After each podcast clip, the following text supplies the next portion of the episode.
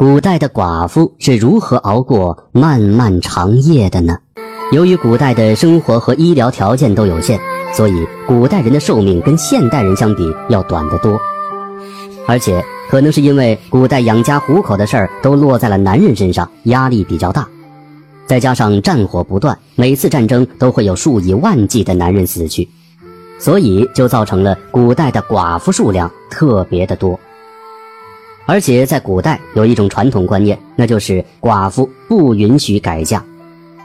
在古时候，女子的地位很低，而和女性的地位形成鲜明对比的男性，他们的生活就比较惬意了。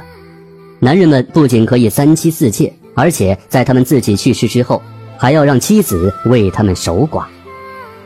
那么，这些弱小的苦命寡妇又是怎么度过漫长黑夜的呢？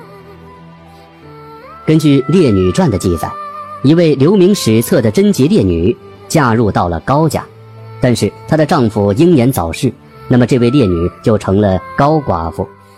她从十七岁就开始守寡，活到了九十六岁，终身守寡将近八十年。朝廷为她在村口必经之路上建立起了高大的贞洁牌坊。高寡妇很厉害，在自己的照料之下，自己的孙子考中了清朝进士，成为了一名大官。而高寡妇家虽然奴婢成群，但是她自己总是亲自干活，一刻也不闲下来。